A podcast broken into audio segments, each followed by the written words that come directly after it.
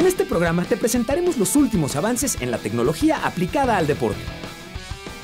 Y conoceremos las diferentes sustancias que pueden alterar la química, la física y hasta las victorias de los atletas.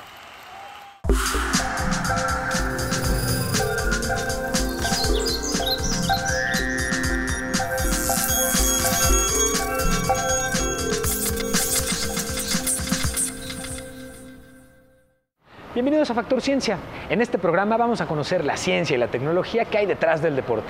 Conoceremos los nuevos materiales que hoy se utilizan en canchas y otras instalaciones deportivas, así como las prendas inteligentes que hoy utilizan los atletas para mejorar su desempeño. También vamos a ver algunas aplicaciones y gadgets que te van a hacer mucho más sencilla tu forma de ejercitarte. Estamos visitando el Club CEMAS, un lugar que está equipado con lo más avanzado en tecnología para hacer un verdadero gimnasio inteligente. Bienvenidos a Factor.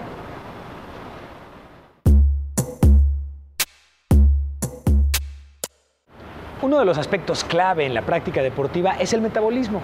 Vamos a ver cómo el organismo convierte en combustibles todo tipo de sustancias y alimentos al hacer ejercicio.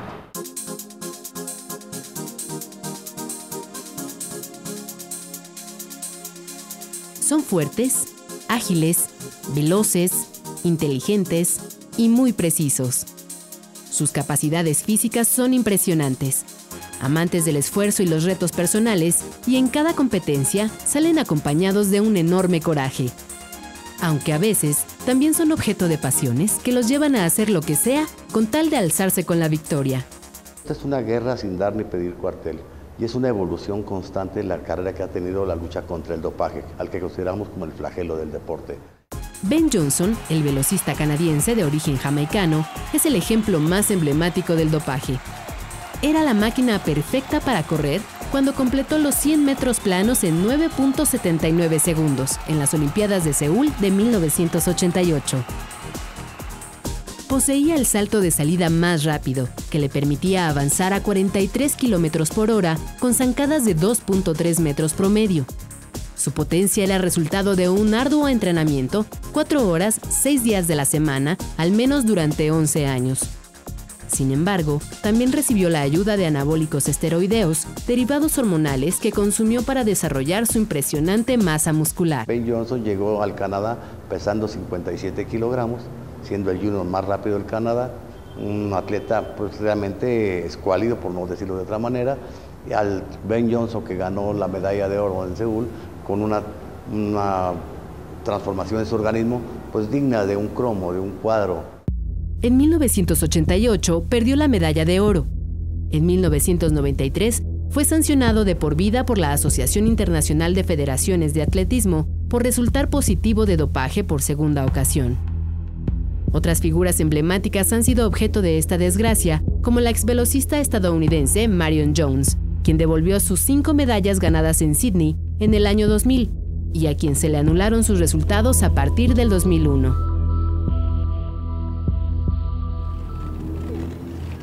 So it is with a great amount of shame that I stand before you and tell you that I have betrayed your trust.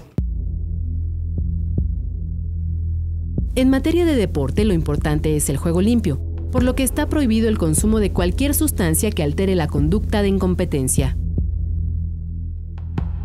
En 1967, previo a los Juegos Olímpicos de México, existían 319 sustancias prohibidas.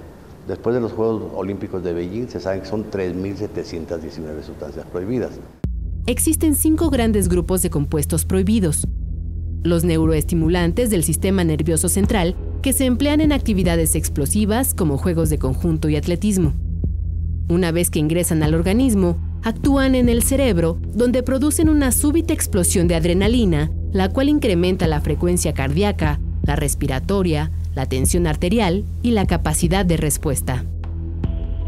Los beta bloqueadores hacen justo lo contrario. Inhiben la acción de la adrenalina con el fin de reducir la frecuencia cardíaca y la presión.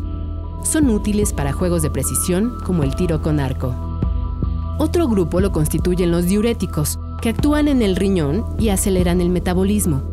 Propician que el organismo al ejercitarse tome su energía principalmente de las grasas en lugar de los azúcares de la sangre, como ocurre normalmente. Esto ayuda a perder peso con facilidad. algo útil en disciplinas como el box, judo, karate o taekwondo. También se encuentran los anabólicos esteroideos, que son fármacos que imitan las funciones de la hormona masculina, es decir, la testosterona. Inducen una mayor producción celular en el tejido músculo esquelético, lo que incrementa la masa física de una persona. Finalmente, las hormonas peptídicas y análogas, que son más complejas y de funciones diversas, alteran el metabolismo, el tejido músculo esquelético, la obtención de energía y la capacidad de reacción. Todos estos compuestos pueden provocar daños severos a la salud e incluso la muerte. Así, queda claro que la mejor alianza científica en el deporte no es con sustancias estimulantes, sino con los preparadores físicos, médicos, terapistas, psicólogos y nutriólogos.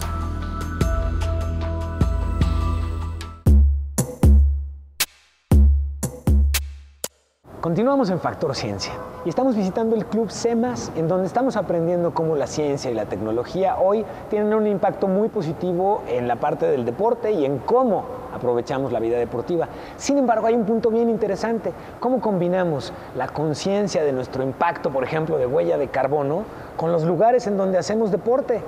Y este es un lugar en donde se preocuparon justamente por ese tema. Tienen, por ejemplo, una planta repotabilizadora de agua que toma toda el agua que se utiliza en el lugar mismo y la recicla para poderla reutilizar.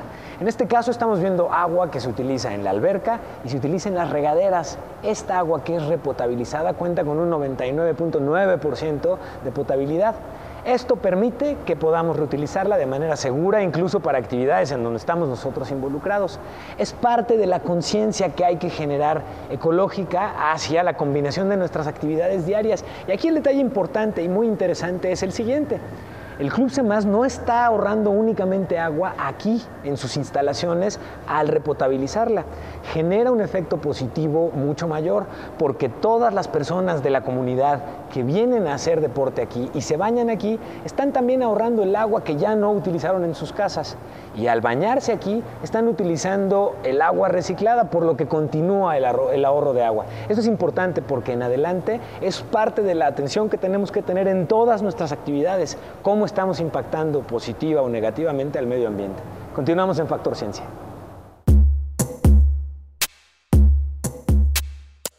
Uno de los aspectos muy relevantes en donde la tecnología ha tenido un impacto verdaderamente significativo es en la ropa que utilizamos los deportistas. Y noten que dije utilizamos. Y es que hoy la ropa es parte imprescindible de cómo estamos construyendo un programa de entrenamiento. Nos ayuda a tener mejor desempeño, nos ayuda a transpirar mucho mejor. Recordemos, por ejemplo, que al transpirar estamos eh, gastando o dejando ir parte de la energía con la que nuestro cuerpo nos ayuda a hacer cierto tipo de ejercicio. Y hoy la ropa nos ayuda a que ese proceso de transpiración se dé mucho mejor. Vamos a ver qué hay acerca de avances tecnológicos en la ropa de los deportistas. Este traje de baño es para los nadadores que quieren ser los más veloces del mundo. Fue creado por un Instituto de Investigación y Desarrollo Tecnológico. Para diseñarlo, los científicos escanearon a más de 400 nadadores y les hicieron estudios de dinámica de fluidos. El traje comprime los músculos del deportista para reducir la vibración de la piel y aislar los músculos. Al mismo tiempo, le da total libertad de movimiento. Las piezas que lo componen fueron cortadas con un patrón tridimensional para que se adapte al cuerpo.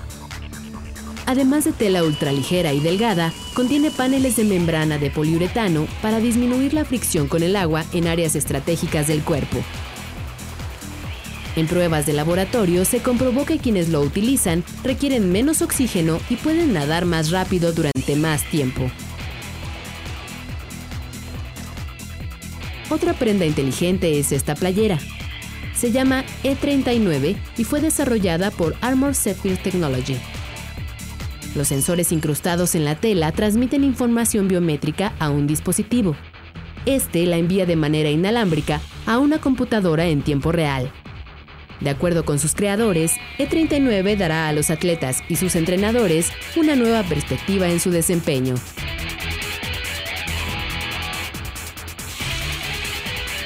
It's very reliable. It's actually developed by Zephyr for use on the U.S. Special Forces, where people's lives are at The data not only is extremely accurate, but it's also streamed at a very high rate. So you're sampling the heart rate and the breathing rate and the accelerometry at a much higher rate than normal recreational gym equipment would ever use. I get the data and I look it over with my coach. He looks at how hard I'm working. He looks at my intensity and my effort levels. And uh, we match that up based on what I'm training for. Trainers especially have been very interested in using it as a coaching tool where they can say, you know what, you're swinging your arm a little wide here, which I couldn't see, but the accelerometry graph is showing me a lot of lateral motion when I want you moving forward and back. And so they are then able to coach the athlete so on the next one they're running more efficiently. Por el momento, estas prendas de alta tecnología están dirigidas a los atletas profesionales, sin embargo, en poco tiempo podrá adquirirlas cualquier persona.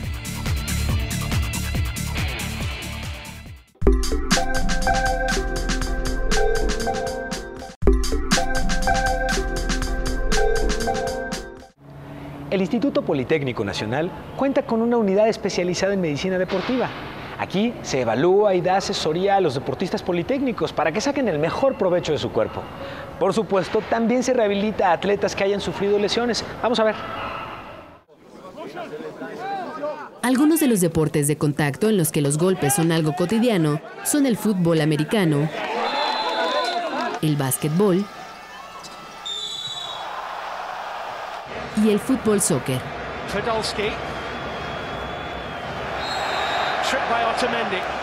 Todos los días, cientos de personas son atendidas por alguna lesión en los hospitales, pero para que regresen más rápido a las canchas, la ciencia y la tecnología ha desarrollado la medicina deportiva.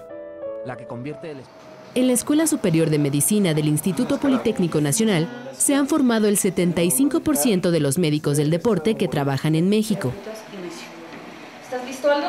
Concentrado, concéntrate. Claro, eh, podríamos decir que el Instituto Politécnico Nacional es el pionero en esta área porque somos la escuela que más años tiene formando recursos humanos en medicina del deporte. Tenemos ya 37 años formando.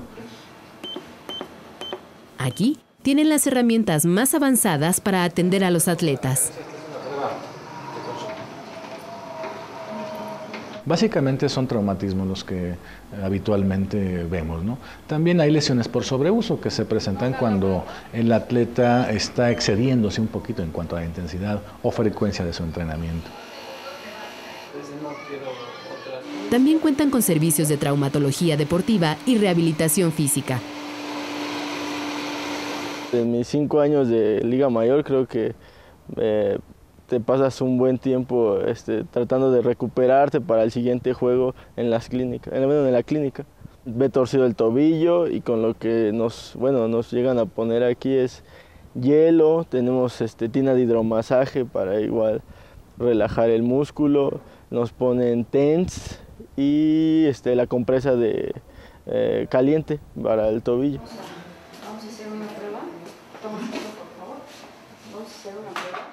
Dos, tres. Fuerte, fuerte, fuerte. Con toda tu fuerza más. Incluso si una persona quiere practicar algún deporte, en esta unidad especializada se tiene el equipo médico para hacer una evaluación funcional, en donde se miden parámetros como respuesta cardíaca, pulmonar y muscular al esfuerzo físico. Los resultados indicarán con toda certeza si la actividad física que quieres es compatible con el estado de tu cuerpo. Si quieres mejorar tu rendimiento deportivo o buscar una consulta con un especialista en medicina del deporte, puedes consultar la página web que aparece en tu pantalla. ¿Qué es lo lógico? Lo lógico sería que a la segunda o tercera prueba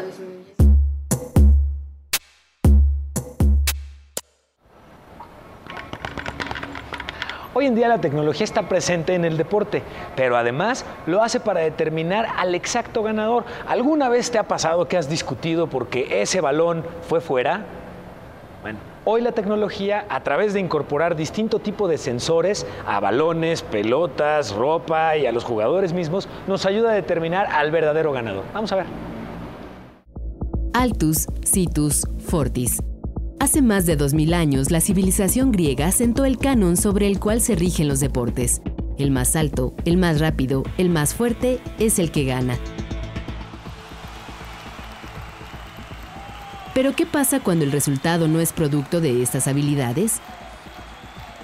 Por ejemplo, un juego perfecto, una jugada extraordinaria o un marcador reñido se esfuma por decisión de un árbitro o un juez. En el 2010, un juego perfecto de béisbol fue robado al pitcher Armando Larraga de los Tigres de Detroit.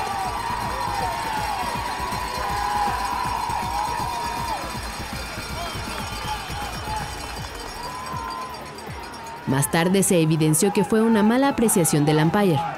Esto provocó que hasta el presidente de Estados Unidos, Barack Obama, solicitara reglamentar la repetición televisiva para revisar este tipo de decisiones.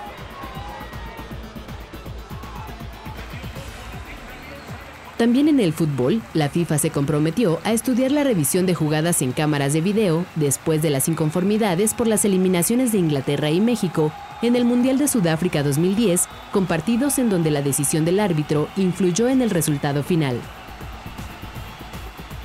Ahora vamos a ver algunas de las disciplinas que han resuelto ese dilema por medio de la tecnología. Durante los Juegos Olímpicos de Los Ángeles 1932, se decidió implementar el final de fotografía en el atletismo, para que por medio de una serie de placas los jueces pudieran determinar quién cruzó primero la meta. Otro ejemplo es el uso de cronómetros para pruebas de pista y sensores para saltos de longitud que han permitido saber quién es el atleta con mejor desempeño. En el caso del tenis, desde el 2006 se utiliza el ojo de halcón, un complejo sistema de seguimiento láser que por medio de cámaras especiales puede triangular la posición exacta de la pelota en la cancha, lo cual resuelve las dudas sobre un bote demasiado cerca de la línea. Yeah, I do support it, and I think it's a good thing for for tennis for the players. Uh, it gives them a chance to uh, to make the, the call right, uh, and it's good for the fans. I think they love. I mean, in Rotterdam, I won two matches on match point with the Hawkeye, so it was a pretty special thing. I was match point down against Hewitt, and he served an ace, and I asked for a Hawkeye, and the ball was out, and in the end, I win. I won the match. So.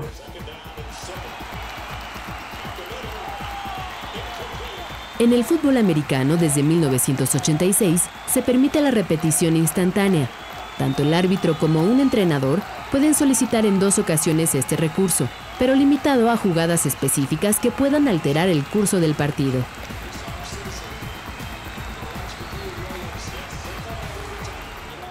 Los Juegos Olímpicos del 2012 serán el inicio de otra implementación tecnológica en una competencia, en el taekwondo se usarán petos y caretas electrónicas para marcar los puntos que haga cada participante.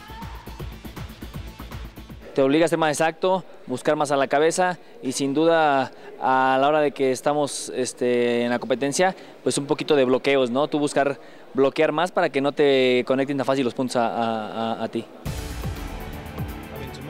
Los analistas señalan que este tipo de tecnologías son perfectibles, pero que sin duda favorecen el desarrollo y crecimiento de un deporte.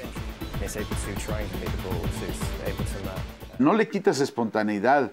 Eh, a lo mejor te vas a tardar un poquito más, pero si se perfecciona esta tecnología, pues simple y sencillamente vas a tener la posibilidad de que se tomen las decisiones justas, de que los eh, oficiales encargados de manejar esto tengan precisamente la, un elemento básico para poder, para poder tomar una buena decisión y no perjudicar a los equipos.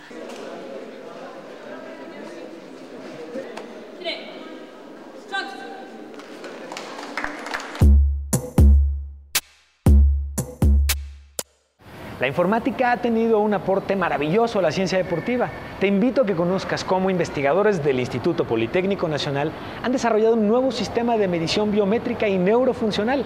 Esto con el objetivo de conocer todavía mejor el desempeño de los atletas. Sandibel Vargas es una de las mejores taekwondoínas de nuestro país. Para mejorar su calidad deportiva, Sandivel participa en un proyecto de análisis biomecánico del gesto deportivo de la Dirección de Desarrollo y Fomento Deportivo del Instituto Politécnico Nacional. Eh, se trata de hacer un, un análisis en dos dimensiones de los deportistas de alto rendimiento respecto a los deportistas del Politécnico. Esto quiere decir que podemos intentar compararnos con los deportistas de mayor nivel a nivel mundial y saber si podemos encontrar en el gesto deportivo, esto es, los movimientos más, más utilizados en el deporte, si encontramos algún tipo de variación que pudiéramos por medio de eh, entrenamiento funcional mejorar ese tipo de, de movimientos para aumentar el desempeño de los deportistas. La metodología consiste en grabar al competidor durante la práctica deportiva o el entrenamiento. Posteriormente, se compara la grabación con otros videos de atletas de alto rendimiento que se obtienen de Internet, buscando los mismos ángulos y los mismos movimientos. Después lo llevamos a un análisis biomecánico. Esto es, eh, paramos la imagen, la congelamos y empezamos a ver ángulos, empezamos a ver eh, trayectorias del movimiento y en, ese sentido empezamos a ver las, las fallas. ¿no? Hemos tenido mucho éxito en el caso de Sandibel Vargas, que es una de nuestras atletas de taekwondo. Gracias a este análisis biomecánico, Sandibel Vargas, egresada del Instituto Politécnico, ha detectado errores en una de sus patadas.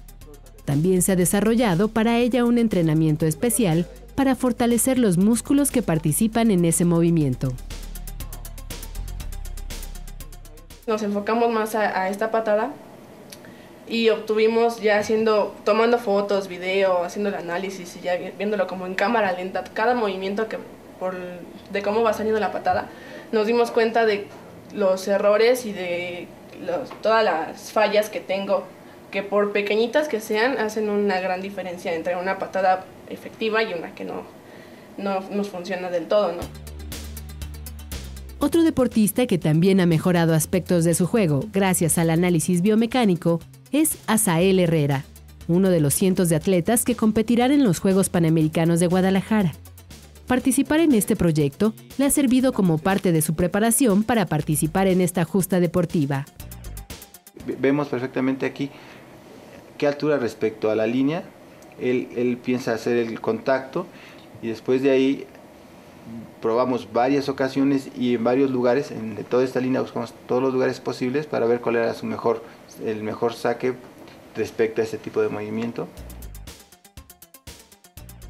Básicamente ha, sido este tipo de, de análisis el que llevamos ya a la... Esta técnica de análisis biomecánico es común en otros países, pero en México su uso apenas empieza a extenderse y se espera que beneficie el rendimiento de atletas y deportistas.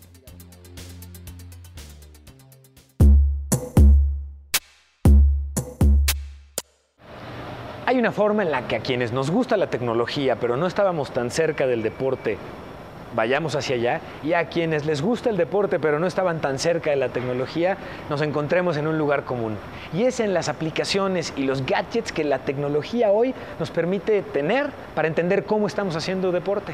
Por ejemplo, esta que tengo instalada en mi teléfono, que por cierto es gratuita, se llama Endomondo nos permite tener control y seguimiento de una gran cantidad de deportes. ¿Cuál es la idea?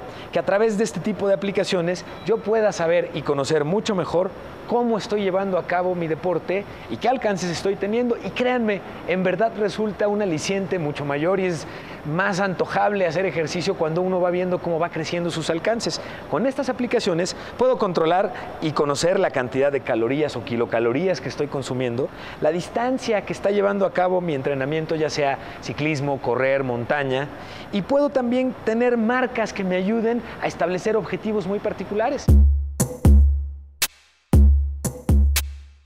La llegada de los dispositivos móviles revolucionó desde la manera en que nos comunicamos actualmente hasta las formas de entretenimiento portátil. La empresa Apple es una de las más innovadoras en este aspecto. Sin embargo, se encuentra de luto por la pérdida de uno de sus cofundadores, Steve Jobs, quien por cierto a unas horas de haber muerto se convirtió en una de las palabras más mencionadas en la historia en un momento en Internet. Su brillantez, pasión y energía fueron la fuente de incontables innovaciones que enriquecieron y mejoraron nuestras vidas. Así definió la empresa Apple la labor de uno de sus fundadores, Steve Jobs, quien falleció este miércoles a la edad de 56 años, después de perder una batalla que desde el 2003 libraba contra el cáncer de páncreas. I'm very happy to be here today with you all. And uh, as some of you may know, about five months ago, I had a liver transplant.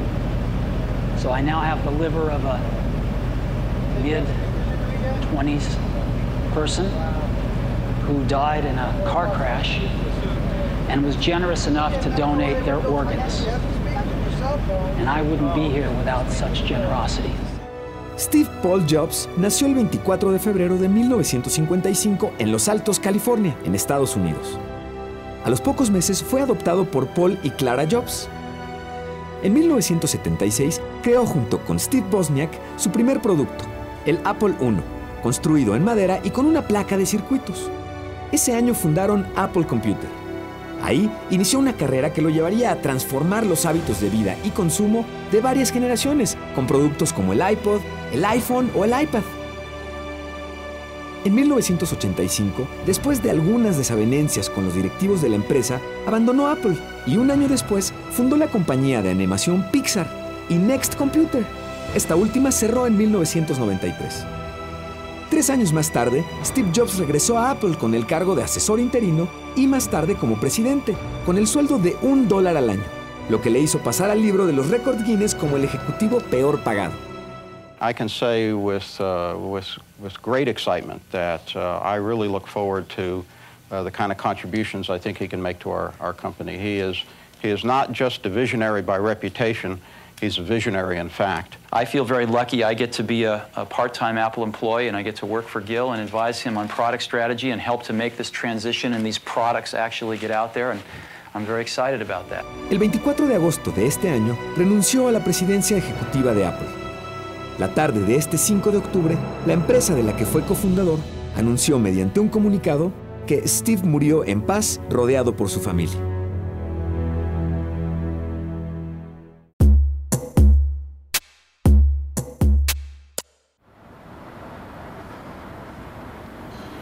Hemos llegado al final de nuestro programa en el que hemos revisado lo que la ciencia y la tecnología están haciendo en pos del deporte. Te toca hacer tu parte. Nos tenemos que poner a hacer ejercicio. Una vida sana, conciencia, tecnología y deporte, vaya que se antoja. ¿Qué temas quieres que platiquemos aquí en el programa? Platiquemos, búscanos en Twitter, arroba Factor Ciencia.